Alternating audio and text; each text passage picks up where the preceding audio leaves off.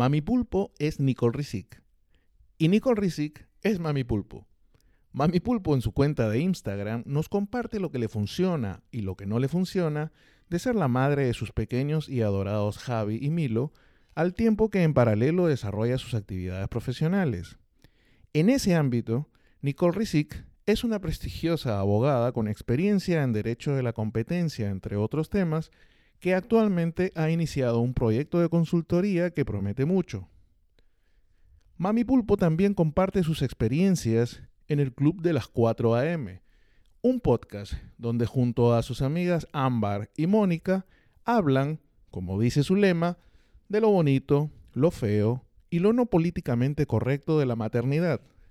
Nicole, la abogada, tiene una enorme curiosidad académica que la lleva no solo a ejercer su carrera, sino también a coordinar cursos, diplomados y eventos donde se comparte y se aprende sobre derecho, de la competencia, de regulación y todos esos temas que tanto disfrutan los abogados.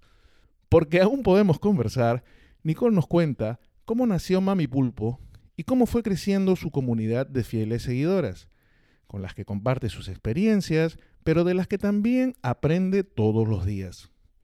Y luego de contarnos cómo le ha ido en este año tan retador para todos, incluidos padres y madres, Mami Pulpo deja que Nicole nos cuente de la vocación que tiene por el derecho y cómo la pandemia no ha sido impedimento para que consolide sus proyectos. Recuerda que puedes escuchar el podcast Aún podemos conversar en tu plataforma de podcast favorita, Apple Podcast, Spotify, Google Podcast, donde tú quieras. Y si te gusta, comparte. Aún podemos conversar con Pedro Ramírez.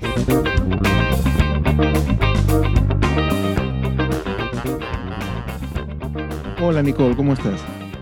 Bien, ¿y tú, Pedro? Muy bien. Nicole, Mami Pulpo, ¿cómo es el asunto? bueno, hay, aquí, hay, hay sentimientos encontrados porque hay personas que ni siquiera me, ni siquiera saben que yo me llamo Nicole, porque me conocen como Mami Pulpo, sí. Eh, pero yo siempre intento que, bueno, que eh, desligar un poquito quizá el, el nombre de eh, mi cuenta y, y nada, puede ser indistintamente, depende del nivel de, de confianza. Sí, porque como yo decía en la introducción del episodio, no es que solamente es Mami Pulpo, sino que Nicole, eh, la persona detrás de la cuenta, es una abogada y una abogada experta en derecho, de derecho a la competencia, derecho a regulación, derecho de consumidor y un montón de los derechos, contratos, decisiones. Entonces, eso es muy interesante, ¿no? Eh, entonces, para tratar de partir por el principio, siendo tu abogada, siendo esa tu vocación, entiendo que siempre fue tu vocación, siempre estuviste clara en que querías ser abogada desde, chiquita. Sí, sí, siempre. Eh, bueno, yo, yo, estaba entre abogada y, y, escritora, que no, eh, no, no se aleja mucho, diría yo. Eh, y, y puedo hacerla las dos también. Ya, ya, lo he visto en algunos posts tuyos, sí, la vena de escritora. Sí. Sí, no, esa es mi, mi real pasión, pero sí siempre pensé que desde un ámbito profesional siempre quería, me indicaba por el derecho. Entonces, con el perfil tan claro de abogada, con la vocación tan clara de abogada, eh, ¿de dónde es que sale o cómo así surge Mami Pulpo? Bueno, mira, la verdad es que eh, Mami Pulpo surge de una necesidad de yo disociar un poco lo que era todo lo que yo quería comunicar sobre la maternidad de mi perfil profesional, mi perfil personal. Entonces me pasó que cuando, cuando me convertí en madre, habían tantas cosas nuevas que yo quería comunicar, tantas cosas, tantos aprendizajes. Eh, me volví de esas personas que solamente quería postear fotos de sus hijos orgullosamente. Y sentí que que bueno, que quizás mi espacio donde me seguían todos los abogados, los de las firmas, eh, mis colegas, no eran, o sea, era un contenido que quizás ellos no quisieran consumir. Entonces dije, déjame separarlo y crear una cuenta donde solamente eh, yo comparto este tipo de, de, información y que quien me siga me siga porque la quiere, porque quiere consumir ese tipo de contenido. Entonces, em, lo conversé con un amigo eh, que es publicista y, le dije, mira, yo quiero hacer esto y yo creo que hay muy pocas personas en el momento como que se dedican a este tipo de contenido. Yo creo que hay un nicho y ahí entonces él me dijo, sí, vamos a hacerte un logo, eh, vamos a pensar en un nombre y por ahí nos fuimos. Y mami pulpo, mami pulpo me suena a que si el pulpo tiene ocho brazos es como que tú tienes que multiplicar los dos que tú tienes para atender todos. Exactamente. Mira, tú sabes que, que yo lo primero que, o sea, empecé a buscar y dije, bueno, déjame hacer como un personaje. Y entonces eh, dije, haciendo brainstorming, me puse a, pensar en animales y busqué en, en internet como las mm, madres animales más sorprendentes y salía como el número uno el pulpo. Mm. Y, y, la razón que da es porque el pulpo es sumamente sobreprotector de sus crías. No deja a sus, o sea, a sus huevitos, ni siquiera para ir a comer. Entonces se vuelve hasta, eh, ¿cómo se dice esto? Caníbal, o sea, de verdad, se come a sí misma para que sus hijos eh, sean protegidos y no se lleven los huevos. Entonces, a eso, más los ocho brazos y el dividirme entre tantas cosas, dije, bueno, este es el animal ideal por donde irme. No tenía el tema de los pulpos como, como animales sobreprotectores de la cría, ¿no? Fíjate, me estoy enterando. Bueno, si, si te fijas en, en el último, en Finding Dory, la película de, de, Nemo, exacto, de Disney, la segunda parte, eh, hablan sobre eso y también hablan algo muy bonito de los pulpos, que es que tienen tres corazones, cinco corazones, algo así. Ah, Como que ese es uno de los animales con más corazones.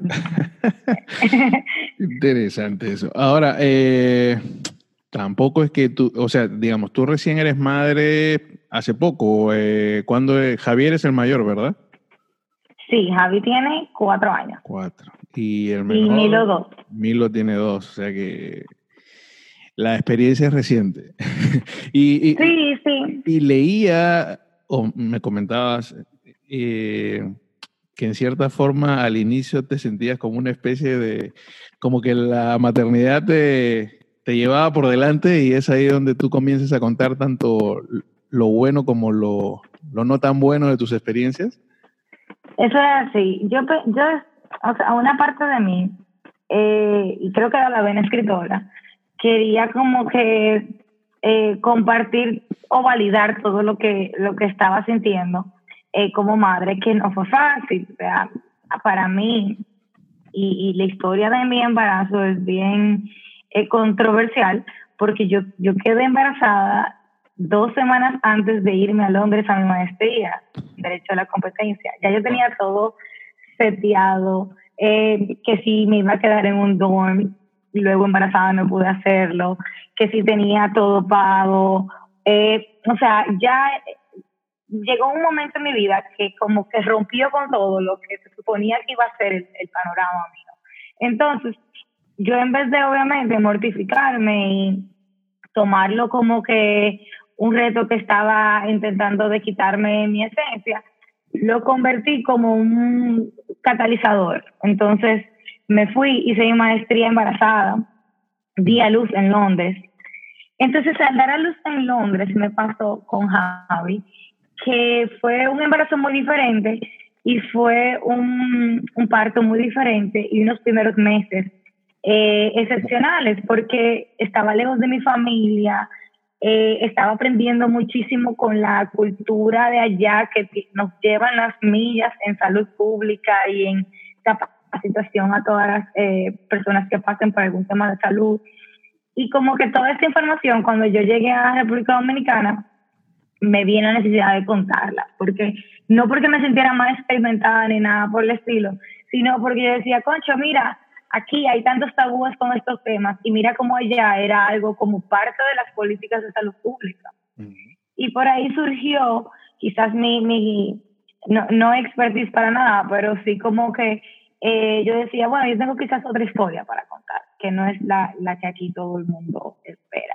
Y luego, obviamente, eso fue mutando conmigo, o sea, ya ni siquiera todo es maternidad, ya hablo muchísimo de mi carrera, hablo muchísimo de mis proyectos y, y de nada, de mí misma, de ser una madre joven eh, bajo las circunstancias que estamos y queriendo hacerlo lo mejor posible. ¿Y la experiencia de Mami Pulpo con Javi fue, o con Milo fue similar a la de Javi? Bueno, digamos, Milo ya nace aquí, tú estás aquí con tu familia, en tu entorno y todo, probablemente fue menos complicado. Sí, eh, todo tiene sus retos, cada niño es diferente, o sea, uno pensaría que, bueno, no lo tiene todo manejado y empezaron a surgir otros retos, eh, también derivados de que Javi ya tenía dos años y era o sea, si yo me pongo a pensar, es como Milo ahora, que es muy demandante. Los, terribles, los terribles dos, ¿no? exacto. Y así, el demandante y yo con un recién nacido no fue fácil. Eh, yo, yo diría que mi experiencia con Javi fue mucho más suave, ah. aún allá y sola, porque eh, primero éramos nosotros tres y segundo, mi esposo lo que hizo fue, cuando pasó lo del tema del embarazo, él me dijo, no, pues vámonos para Londres. Y yo me quedé como que, wow, que en ese momento no era mi esposo. Y, y al final, eh, él tomó un año sabático para acompañarme en, en esa experiencia. Entonces, tenerlo ahí presente 24/7 me hizo todo el proceso mucho más fácil que aunque estaba aquí y tenía todo mi sistema de soporte, eh, no lo tenía tan cerca porque él trabaja en el interior. O sea, paradójicamente, estando en mi país, como que tuve menos ayuda en ese sentido que, estando fuera. Y, y, cada niño presenta sus, sus retos, obviamente. Claro, y si le suma su muchachito de dos años siendo un muchachito de dos años. a mí me tocó que cuando yo di a luz a Milo, eh, Javi tuvo el cambio de pasar de cuna a cama, de pasar de pañal a calzoncillo, eh, de pasar, o sea, de pasar a ser hijo único, tener un hermanito, fueron muchos cambios juntos que a él lo afectaron muchísimo también. Y en este proceso de, de transmitir esas experiencias eh, en la red social, ¿cómo te ha ido? ¿Cómo ha sido la respuesta de, de la gente. Las redes sociales pueden ser lindas y pueden ser complicadas también a veces. Es así. Eh, realmente a mí me sorprendió mucho el alcance. O sea, yo nunca pensé que iba a ser una cuenta eh, que tuviese un alcance significativo. Yo, o sea, nunca, nunca lo vi tampoco como algo que pueda ser monetizado y se, y se ha dado eh, he trabajado con marcas, he podido como que ver ese lado de las redes sociales que yo ni tenía idea, ni, ni como abogada, o sea, eh, lo menos que yo pensaba era todo lo que se movía en las redes sociales. Pero eh, sí, he encontrado una comunidad muy bonita. Eh, y, y, lo digo a todas voces porque veo que hay, o sea, veo que hay muchas personas con malas experiencias en las redes sociales y a mí no me ha traído más nada por el momento, o sea, al momento. Eh, me traído más que cosas buenas, que personas mandándome buena vibra, que apoyo, que consejos, y de hecho me trajo amigas, o sea, yo de mis mejores amigas hoy en día, fue, las conocí a través de la comunidad de Mami Pulpo y hasta somos socios, tenemos un podcast, tenemos negocios juntas, o sea que eh, yo sí estoy muy agradecida con esa plataforma y, y por eso puedo decir que, que, no todo es malo y que eh, a veces queremos satanizar o demonizar las redes sociales, pero sirve para conectar. Mira, estamos hoy hablando tú y yo y realmente, aunque aunque no hemos conocido entre el plano jurídico y eso, pero tú me conocías de antes por, las, redes sociales. Sí, sí. Exacto hay gente buena eh, del otro lado de la pantalla. O sea, que han sido más lo, lo positivo que los eventuales haters o, o los que salen con algún comentario de, de mi hermano, usted está aburrida, ¿por qué no va y, deja la red? Mira, te digo la verdad, yo no, o sea, mi comunidad, yo digo que mi comunidad es muy sana, porque no tengo, no, no, no me, se me presenta, te puedo contar con los dedos de la mano las veces que yo me haya sentido incómoda con algo que me hayan mandado. Porque también es que todo también depende de tu nivel de sensibilidad. Porque hay gente más sensible que otra que por cualquier, o sea, hay gente hasta que lee lo que te están diciendo con un tono negativo y a veces ni siquiera te lo están diciendo con un tono negativo. Como yo pienso quizá lo mejor de, de la persona, como que a mí eso no me afecta mucho. Yo, y, y como que no he tenido experiencia muy fea. A veces son más como por desconocimiento, desinformación, y, y uno se toma el momento para hasta educar a la otra persona, porque si no está en las redes sociales también y uno se considera figura pública o pone su perfil en público, uno tiene que saber que tiene un deber también de, de abrir conversaciones y, y de discutir eh, de una manera razonable con, con, cualquier otra persona que quiera eh, comentar, porque no es un monólogo, o no debería ser un monólogo, como muchas personas lo piensan, ¿entiendes? Eh, la red social no es un monólogo, ¿no? O sea, definitivamente. Eh, hasta para los que hacen negocio a través de la red social o los, que, los, negocios que tienen una página en red social, evidentemente, si no tienen una interacción permanente con su contraparte, pues este, están desperdiciando la red social. Eso es así. Y a veces uno piensa que, o sea, hay, hay personas que yo veo que piensan que, que sí lo es. O sea, como que, bueno, yo lo digo y ya, es mi opinión, tú no puedes contradecirla, pero uno abre el debate. Y, imagino que muchas veces te habrá, que habrás puesto algún post en alguno de esos momentos no tan buenos, te has nutrido del comentario, de la opinión de alguna de las de los seguidores o seguidoras de tu cuenta, ¿no? Totalmente, totalmente. A mí ese lado me encanta. ¿Y el, el podcast es el Club de las 4 AM? Sí, sí. ¿En dónde lo pueden escuchar?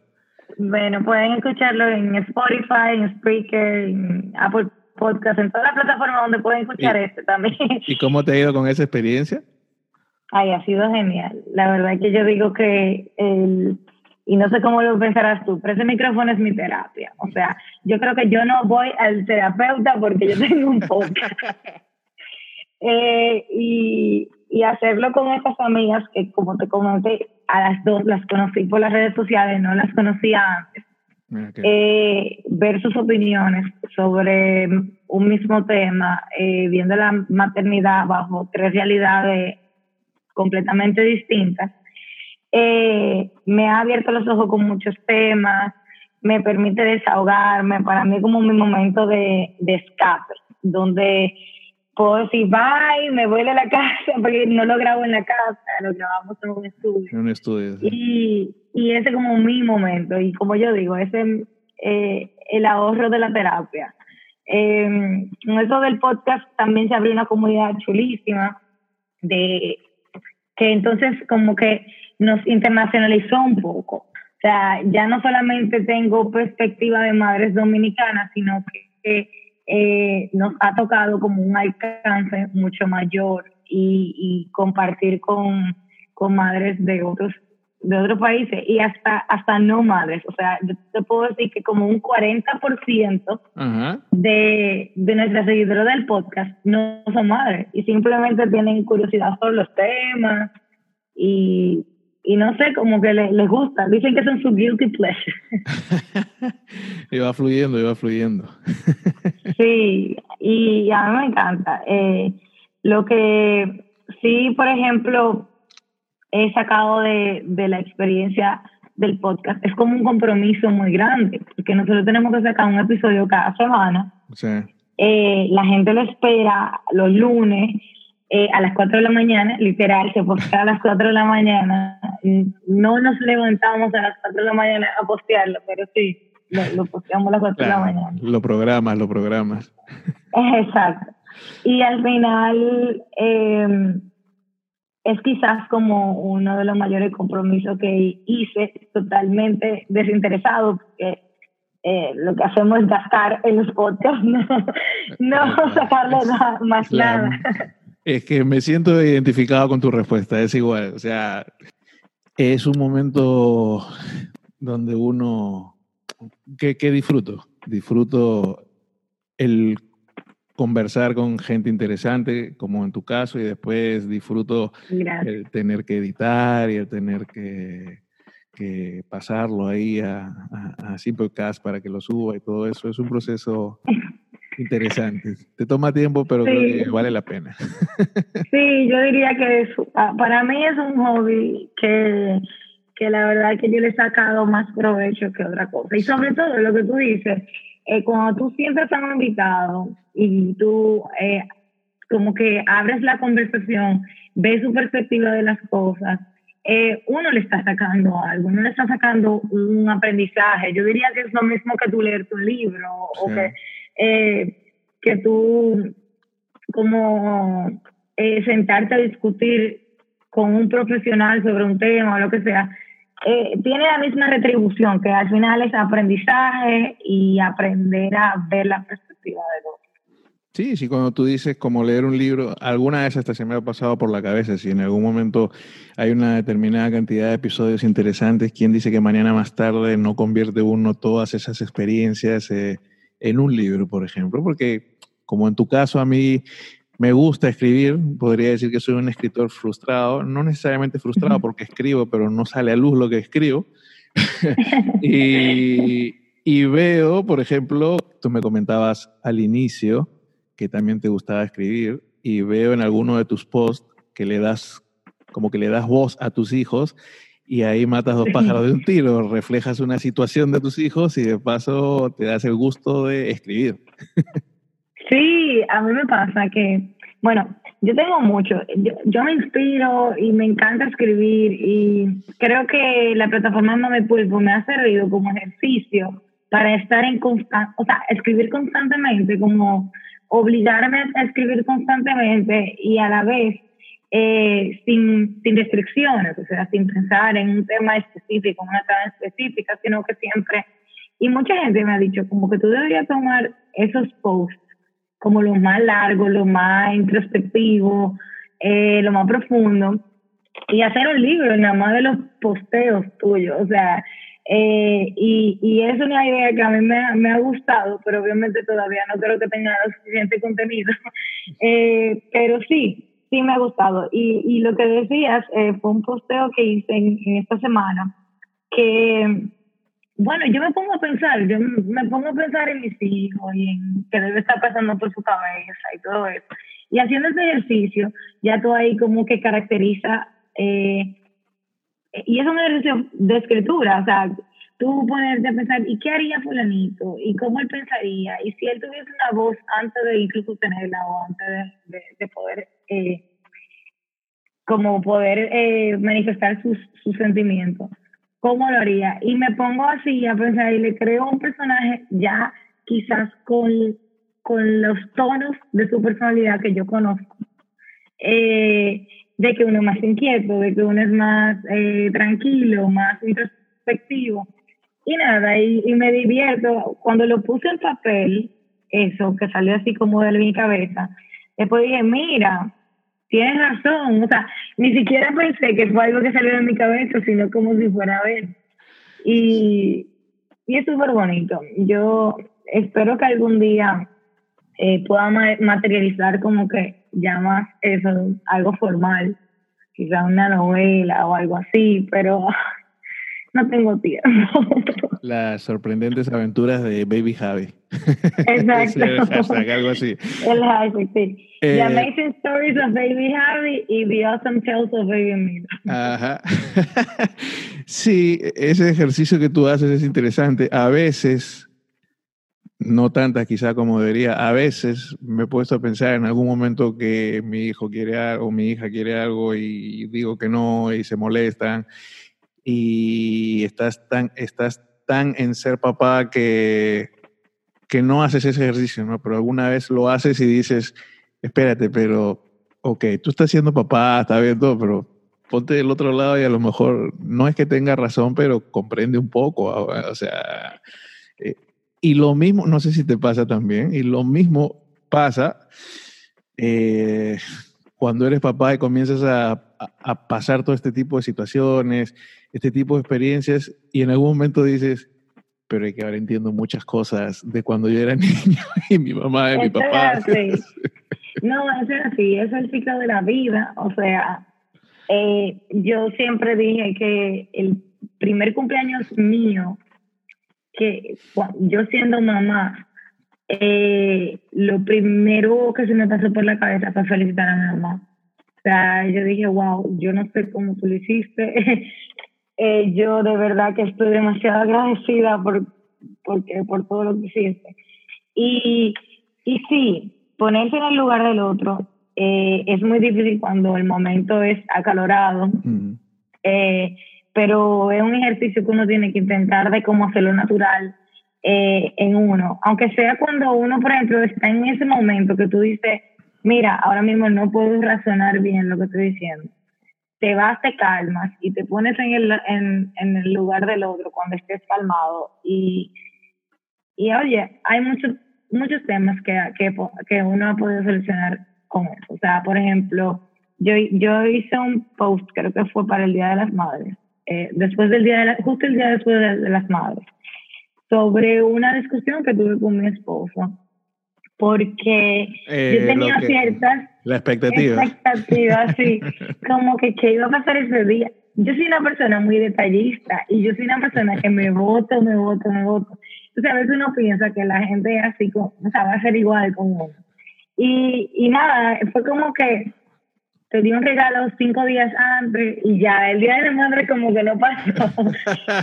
y, y entonces eh, al final yo me molesté muchísimo, pero cuando él me dijo en seco, pero tú no me dijiste que tú querías hacer ni, ni nada. O sea, yo te di un regalo, pero yo no sabía que, que tú querías qué sé yo, un desayuno en la cama, o unas flores, o qué sé yo qué. Y hay, hay quizás mujeres que digan, no, porque yo no te lo tengo que decir. Oye, sí lo tenemos que decir, porque la otra persona no está divina. y, y uno poniéndose en el zapato del otro, yo dije, conchale, es verdad, si yo tuviese en la posición de que, de, de regalar, quizás pensando en, en lo que yo creo que es lo más práctico, lo que, o sea, por mi forma de ser, eh, yo también me tendría que ver, eh, eh, o sea, igual que él, de, de, ignorante, diría, sobre toda la situación y sobre todo el problema, que creo que le pasa mucho a los hombres, pero... Sí, sí, de alguna forma me identifico con papi y pulpo. Y además, eh, imagínate, mm, tú no le había dicho nada y encima el hombre sin muchas opciones en tiempo de pandemia, ¿no? Es que uno no, puede, uno no puede inventar mucho, ¿no? Eso es así, eso es así. El que tenía eh, intenciones no podía inventar mucho. Y el que no tenía intenciones tenía la excusa de, mi amor, estamos en pandemia, no. Totalmente, totalmente. Y nada, al final yo me sentí media tonta y, y por eso hice el post. Y como que mucha gente, amigas mías todavía, como que a veces se molestan por algunas cosas. Sí, yo él, tenía, él tenía que él tenía que haberse imaginado algo. Sí, no, yo se lo mando de nuevo porque ahí fue que yo me di cuenta que es, o sea, cada cabeza es un mundo. Uno no puede asumir eh, cosas de la otra persona. Cada y familia, también, cada familia es distinta, cada pareja es distinta también. Entonces, así es. Cada uno es una personalidad distinta. sí.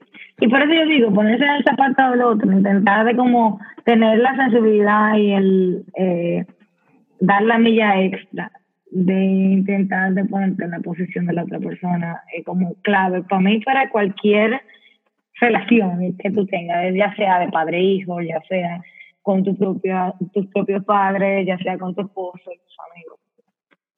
Hablábamos de pandemia. ¿Cómo va Mami Pulpo y la pandemia? Ibas muy bien con esto porque me estaba desestresando y ya volví okay, a Sorry. No, mentira. No, quizá más que estresarte puede ser catarsis, dale para allá. Sí, No, mira, a mí me tocó esta pandemia. Eh, he pasado una montaña rusa, creo que todos lo hemos hecho, o sea, eh, vi tu post del sub y baja emocional y me sentí identificado en cierta forma, creo que todos. Sí, todos hemos tenido una montaña rusa emocional, personal y de todo tipo, ¿no? Así es. Y la verdad es que a mí me pasó que yo tuve, o sea, yo al principio decía como que eh, yo estoy haciendo un duelo, o sea, estoy haciendo un duelo porque yo soy la persona más pila que hay. Eh, yo vivía de un lugar a otro y una diligencia aquí y una cosa aquí y trabajo mientras veo a mi niño en el fútbol, luego lo dejo a la casa y voy a la oficina, luego tengo una reunión, luego tengo un after hour, después vuelvo a la, casa, duermo a los niños. O sea, para mí el estilo de vida eh, que yo tenía acelerado era como mi zona de confort. El yo estar en estas cuatro paredes por tanto tiempo, eh, para mí fue sumamente como retador a nivel emocional, me drenaba. Y yo diría como que, concha, pero uno tiene que ser agradecido y eso siempre fue como parte de la culpa que, que, me perseguía durante la cuarentena. Uno está bien, la familia de uno está bien, eh, estamos compartiendo más con nuestros hijos. Eh, ellos lo veían como, como Navidad. O sea, de verdad que los primeros días yo decía a mi esposo, mira, mira cómo ellos, eh, en vez de ver esta situación como mala, lo veían como, y sobre todo los míos que son pequeños, que como que la parte de socializar con otros amiguitos no era algo que, realmente le hacía tanta falta. Ellos preferían estar con sus padres, porque todavía están en la edad que quieren estar con sus padres. Entonces, eh, nada, uno tenía que aprovechar eso. Y eh, fue muy retador, pero al, al final nos ajustamos y, y uno se va ajustando a los diferentes cambios eh, a mí me tocó sacar un proyecto nuevo, profesional, en medio de la pandemia. Sí. Eh, y, la verdad es que... De eso te pregunto. o sea que no, no todo fue, no todo fue estrés. no, bueno, pero ha sido bueno porque eh, he aprendido muchísimo, pero obviamente los retos son, si, si los retos de sacar un proyecto nuevo son muchos, es como exponencial con toda esta situación eh, y más para los servicios que yo brindo. Pero eh, al final, nada, ha sido aprendizaje. Eh, han habido momentos de odio esto, no sé por qué no está pasando esto, que se acabe el 2020, pero por otro momento estoy agradecida, estoy feliz y que le puedo dedicar el tiempo que tanto añoré a mis hijos. y así, más sube baja, sube baja, sube baja.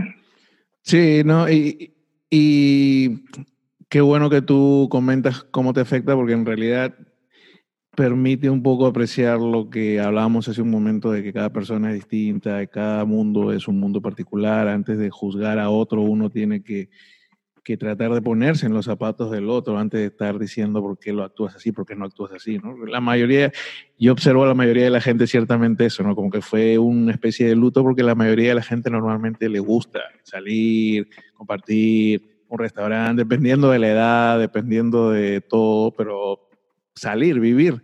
Y siempre me sorprende a mí porque yo, digamos que soy más de mi casa, mi esposo es igual, mi esposo está tranquilo y feliz.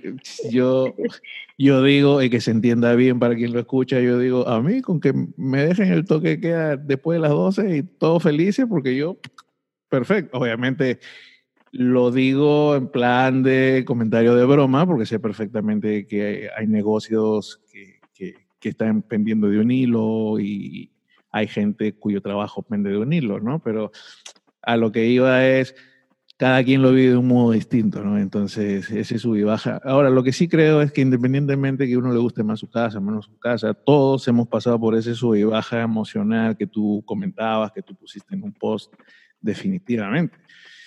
Quizá el reto, eh, como este asunto no ha terminado, quizá, quizá el reto es ver cómo seguirá saliendo, ¿no? Por ejemplo, en el caso de los niños, creo que tú comentabas en una historia hoy precisamente que uno de tus hijos está eh, no, o en uno, en una, en un post reciente, como que la papitis, la mamitis de uno de tus hijos, que, e, e, inclusive la primera experiencia después de los meses de cuarentena dura, dura, que tú comentabas como que alguno de ellos te manifestó un temor, ¿no? Y de verdad tenemos que salir si el virus sigue por ahí. Sí, mi hijo está medio paranoico, o sea, el grande está un poco paranoico. ¿Por qué? Porque al principio le hablamos tanto del tema. Eh, y uno no sabe cómo uno habla y habla en la casa a y uno no sabe el impacto o la magnitud que ellos le van a poner a las cosas. Eh, y uno, yo me di cuenta con eso, como que uno tiene que tener un poco más de cuidado. Quizás con el tema del COVID, por ejemplo, al principio se hablaba tanto y habían tantos eh, temas encontrados. Y tú piensas que son niños chiquitos que como que, bueno, no, no están prestando atención a lo que tú estás diciendo. Pero yo veo cómo ha construido en él como una paranoia. Eh, que no es paranoia porque tiene sentido, o sea, es fundada. Pero sí, como que que eh, él le dio una magnitud eh, muy significativa. Y todavía, ahorita estábamos hablando con nuestro suegro, nuestro suegro vive en, Miami y obviamente les duele muchísimo. Ellos viajan normalmente con frecuencia aquí a la República Dominicana y como que no han podido, tienen desde eh, principio de enero que no ven a los niños y eso. Y mi, mi, mi suegra le dice, ay, Javi, ven, ¿cuándo tú vienes para acá? Yo te voy a llevar a Disney. Así como para crearle la eh, ilusión. Y entonces le dijo, no, Lara, pero es que yo no me puedo montar en un avión porque es que yo no puedo salir, porque es que hay un virus y es invisible y nadie lo ve. o sea, se va en esa. A mí me dio mucha risa que estábamos en Punta Cana este fin de semana eh, visitando a mi, bueno, mi esposo trabaja allá y entonces eh, la mascarilla de Javi, eh, él, él, había llegado dormido, entonces yo lo subí dormido y la mascarilla se había quedado en el carro. Y entonces, eh, antes de salir, él empezó, y mi mascarilla, mi mascarilla, está un niño de cuatro años. Y yo, está en el carro, no te apures, bajamos y la recuperamos. Y cuando él salió de la puerta, él se pasó todo el camino y la gente que está escuchando no me va a ver, pero con las manos, o sea, tapándose la nariz, y, la boca. y la boca. Entonces, a ese nivel, y, es un impacto sumamente grande eh, lo que esto ha tenido en ellos. Y, y nada, hay que ir lidiando con ese regreso.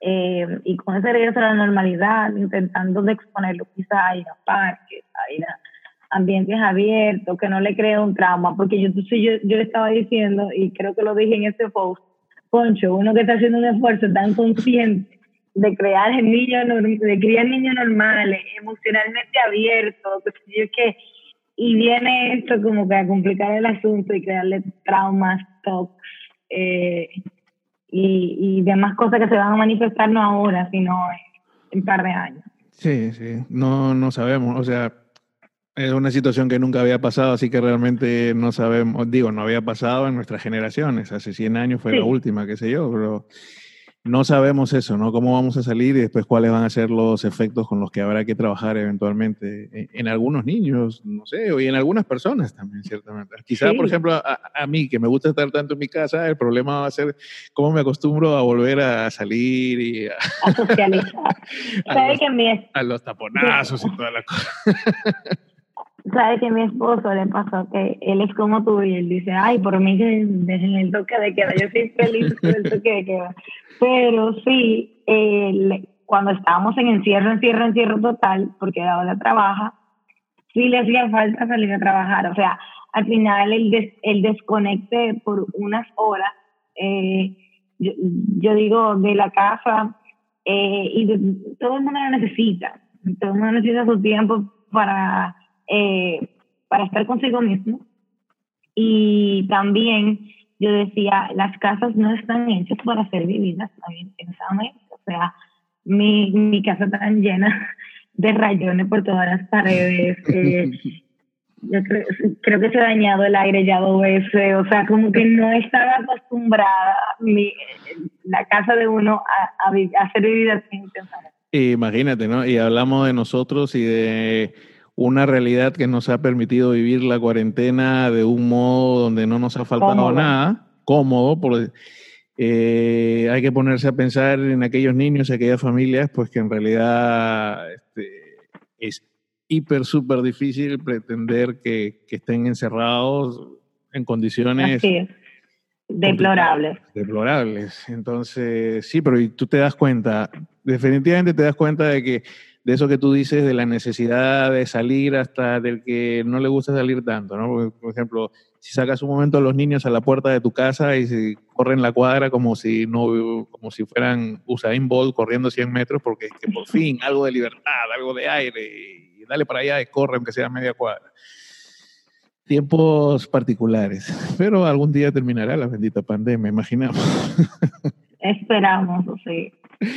Me comentaba ya casi para ir eh, cerrando de que en todo caso en la pandemia pudiste concretar un proyecto profesional eh, más orientado obviamente al derecho que al tema Mamipulpo, pero me resulta súper interesante tu proyecto, porque sea, antes habías estado más casi como freelance en cuanto a, a derecho se refiere. ¿Y qué es lo que concretaste ahora en la pandemia? Mira, bueno, yo, yo tenía, como tú decías, yo estaba medio freelancing consultoría. Es una decisión que tomé porque tenía que estar en mi casa. O sea, fue un momento paradójicamente eh, donde no estaba lo suficiente y decidí que debía estar más y por eso solamente tomaba proyectos específicos que sabía que podía manejar. Y entonces ahora eh, sí me sentí un poco más holgada. Eh, con los niños, yo con muchos más grandes. Y también eh, se dio la oportunidad de que una persona que yo quiero muchísimo, una muy buena amiga y profesional, eh, tenía una idea de abrir una firma y, pegaba perfecto con lo que yo estaba haciendo y lo que yo quería hacer. Y juntamos como un proyecto y creamos Umbra, eh, Umbra es como un, es una firma de consultores. Un estudio de abogados, pero que no tiene el nombre de los abogados como normalmente. Sí, eh, yo he tenido temas con eso. Pero, sí. pero realmente eh, no solamente es abogado y por eso no queríamos hacerlo bajo esa modalidad. Eh, es multidisciplinario, o sea, tenemos economistas, eh, abogados y relacionistas públicos. Entonces es como un 360 eh, a los clientes en cuanto a regulación, pero también en cuanto a comunicación y relacionamiento tanto con otras empresas como con el Estado. Entonces, eh, se ve mucho como todos los aspectos, por ejemplo, manejamos temas de manejo de crisis. Eh, eh, es el ejemplo más claro que yo doy. En un manejo de crisis, por ejemplo, nosotros ofrecemos una mesa de manejo de crisis donde hay un abogado, un, un abogado en temas regulatorios eh, y de cumplimiento, un abogado ya en temas laborales, un abogado, eh, perdón, un, un, economista y una relacionista pública para ver cómo, que, cómo enfrentar, por ejemplo, una crisis eh, donde todas las aristas sean tomadas en cuenta. Porque una decisión que se tome en medio de una crisis puede que sea lo más inteligente a nivel eh, de relacionamiento, de comunicación, pero no sea lo más legal o no sea lo más económicamente viable. Entonces, eh, es el ejemplo clásico que yo doy, porque la verdad es que siempre me toma un tiempo llegar al punto de cómo son, de cómo funcionamos, pero, pero sí es como el mayor ejemplo de cómo puede hacerse una firma multidisciplinaria, que yo creo que falta mucho. O sea, eh, aquí siempre se tiene como la visión del abogado, la visión del economista y totalmente no es lo mismo que ofrecer todo junto. Eh, y de tú saber que la persona que está sentada al lado de mí, al yo hacer un escrito, por ejemplo, un tema de competencia, un economista que te puedo consultar, decirle, eh, dime, ¿tú crees que esto así? No es lo mismo que, que hacerlo como un despacho de abogados Sí, sí. Entonces, tuvimos esa visión, ahora incluso la hemos ampliado un poco por una coyuntura, que es la coyuntura política actual, y también estamos haciendo servicios de consultoría a nivel eh, público eh, y ya más técnico, eh, tanto a, a, personas, a legisladores como ministerios, o sea, el gobierno central también. y, y nada, creo que se dio, por eso dije, con una coyuntura de que teníamos un cambio de gobierno también, entonces ahí aceleramos un poco eh, para encontrar ese nicho. Y, y nada, creo que, creo que vamos con buen pie, vamos mejorando, vamos creciendo y, y fue todo un reto, pero ya por lo menos nos sentimos un chin más eh, asentadas con una oficina, con ya clientes, o sea que, que sí, eh, fue, fue todo un reto, pero profesionalmente me siento mucho más animada, mucho más crecida, porque la verdad es que aunque fue una buena decisión en su momento, yo renuncié a mi trabajo fijo y todo eso, eh, ya me hacía falta como el dinamismo y eh, el, reto intelectual que presenta eh, la carrera que yo elegí y la que me apasiona. Sí. y dentro de la cual además eh, has sabido coordinar y organizar diplomados, cursos modulares, seminarios sobre las materias que tú conoces y no sé si eso también será parte, por ejemplo, de Umbra, ¿no? A lo mejor la organización de, de, sí.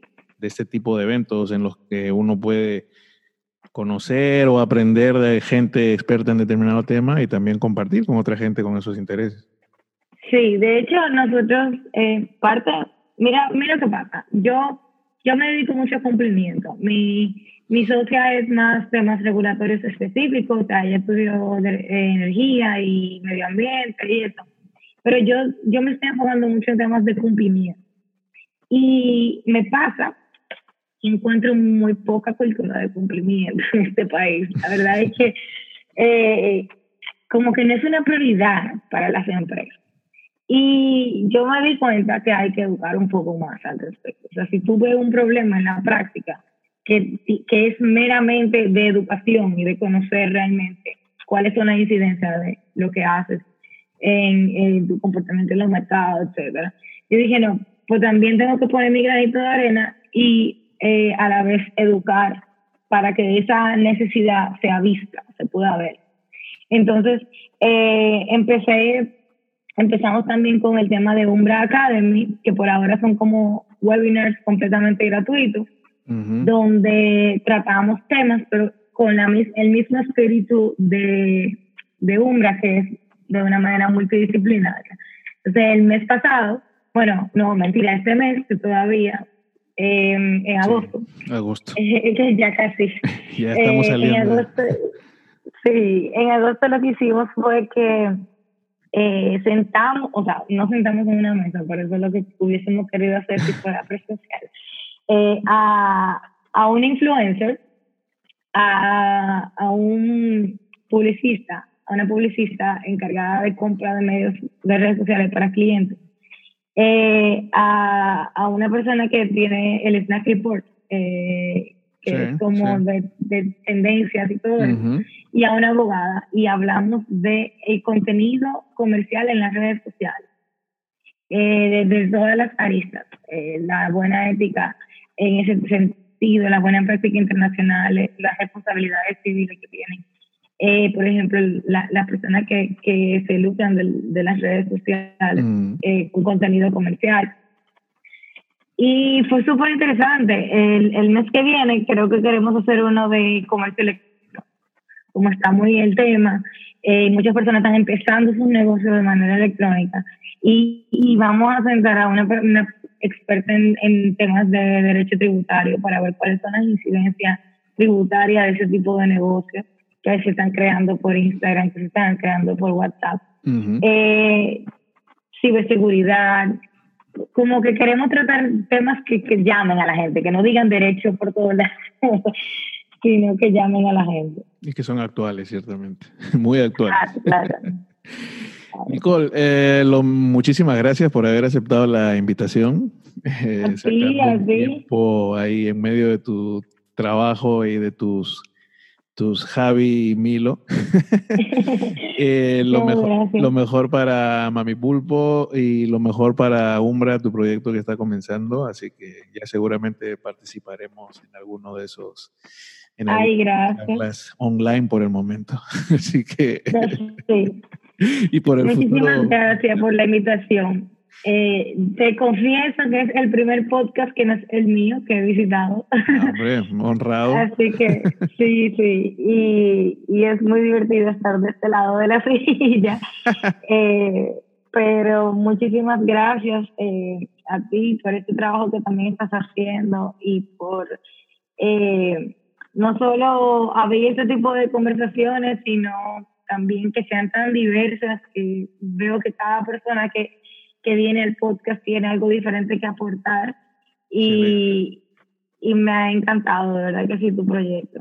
Muchísimas gracias, Nicole, y que te vaya súper bien. Igual, igual, un abrazo. Bye. Bye.